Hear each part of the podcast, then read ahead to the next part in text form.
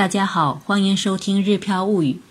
今天和大家聊一聊我们的近况，顺便说一说我们在另一片小天地里干些什么。公众号和小易一起学日语已经休息有两三周了，好多朋友在催更新，请大家放心，我们只是暂时调整一下。我想停下来思考一下，也顺便让小易休息一下。熟悉我们的读者或许都知道，小易呢有点忙，每天晚起来就忘了自己精力有限，回到家才开始喊累。最近看书呢也有点变本加厉，上卫生间也要带本书，被禁止之后，事先把书藏在卫生间里，装作没有带书进去，然后每次进入卫生间之后呢，就迟迟不出来，让人怀疑他是不是便秘了。进入三年级后呢，他的作业量比以前略微多一点儿，学校活动也多那么一点儿。公众号增加新的栏目，和小易一起学食欲，有时候一期节目要录半天。这个栏目对于家庭也好，对于我们的小朋友也好，我觉得都很重要。好的理念呢，一定要让更多人知道。我们想通过这个栏目，让大家对食欲、对身边的食材有更深的认识，也想让小朋友们从小养成良好的饮食习惯。我觉得必须得做这个栏目，自然小易也必须配合。录制和小易一起学日语时，小易经历过不适应、顺应、适应、响应等一系列的过程，由快乐开始，逐渐内化为责任，并为之坚坚持的过程。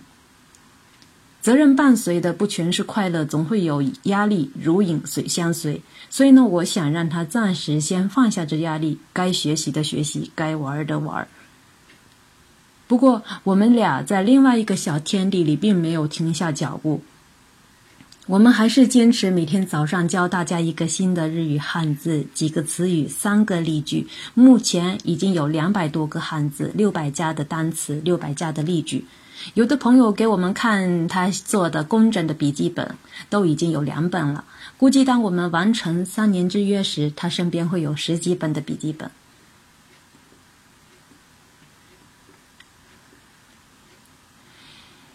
对了，看似简单的五十音图教学呢，也被我们教成了花时间的大课程了。一个假名带两个词语，再加两个简单的句子，目前已经有两百加的日语单词和两百加的简单句子的积累。目前呢，这个课程还在持续更新中，因为我们又把浊音等内容添加进去，所以呢，去其他地方五分钟、十分钟能解决的课程，我们估计要教很久很久。不为别的。其实呢，最基础的课程，我们也很想让大家拥有母语式的环境，更好的理解学习的内容。小 Q 利用课余时间画五十音图插画，配合我们的五十音图教学。其实呢，二零一七年八月刚刚从国内中学转到日本公立中学的他，其实连五十音图的基础都没有。本来这时候的他应该埋头书海、悬梁刺股、恶补日语的。本来呢，明年就要和在日本土生土长十几年的孩子站在同一条线上，一起面临中考。这时候的他应该奔波于家与私塾之间，快马加鞭学习的。不过这些都只是本来，他学校正常上，网球部的活动也照常参加，一周。只去一次 JSL 教室，剩下的时间呢，奉献一部分给我们的食语课程，一部分奉献给五十音图课程。他是我们的业余插画师，我就偶尔付他一点买零食的钱，全当对他付出劳动的报酬。关心他的朋友呢，也不用担心，他其实已经能够正常听懂纯日语的上课内容。在刚过去的期中测试中，最令他吐血的国语呢，考了七十分儿；社会这里包括日本历史和地理，考了九十六分，总分呢已接近四百五了。其实呢，五科满分是五百分。他说自己的国语和理科还有很大的提升空间，让我们好好期待着。翻开日本中学的教科书，其实很多人是会眼前一黑的，尤其是日语小白的外国人身上尤其如此。还好他挺过来了，我真觉得其实他很不容易，几乎完全靠自己的力量克服这种魔性的适应过程。可能有的朋友会认为我和小易对他的日语提高有帮助，但很惭愧地说，我辅导他日语的时间不足十个小时。仅仅是初来乍到时，指导他从学科内容入手，掌握知识点的同时，提高日语能力。学校老师和 ZSL 教师老师对他的鼓励与肯定也不可不提。但是呢，最主要的还是靠他自己。我觉得他能够快速的适应过来，离不开从小培养的良好的学习习惯和独自的学习方法。有时候我真想让他写一个心得，告诉将来有可能要来日本学习的初高中生怎么应对这个过程。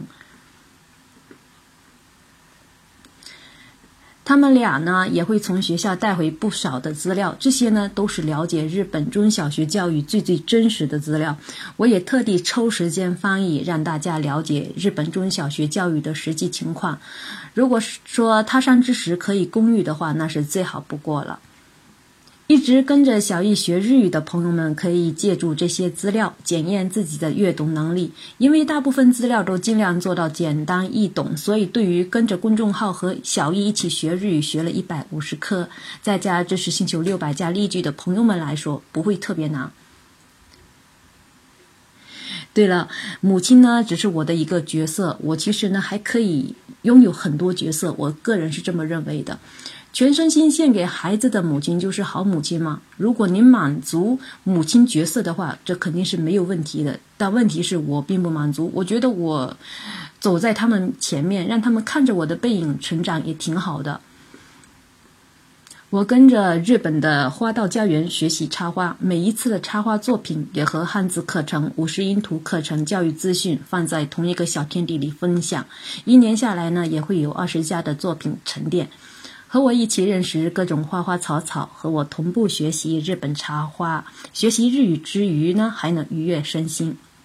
这里顺便提一下哈，听说国内的插花课程动辄都是好几千块钱的。在我们的这一片小天地里呢，我想让时间沉淀下有价值的东西，越多越好。这句话同样适用于我的这个公众号。坚持写我自己想写的，坚持分享我认为对大家有帮助的内容，与流量无关，与热点也无关。文笔不好，播音不完美都没有关系，只要我的内容对大家有用就可以。写不好，播不好，我还会继续写，继续播。只要我还在持续的输出，我就一直会在前进的路上。这个呢，就是真实的我，其实也是完整的我。同频的，我们可以一起前行；不对路的，大家默默取关。谢谢大家。另外呢，我们的小天地就是日漂物语的知识星球。谢谢大家一直以来的关注与交流。和小易一起学日语，何时复更呢？请关注我的个人微信公众号“日漂物语”。感谢大家的收听，我们下次再会。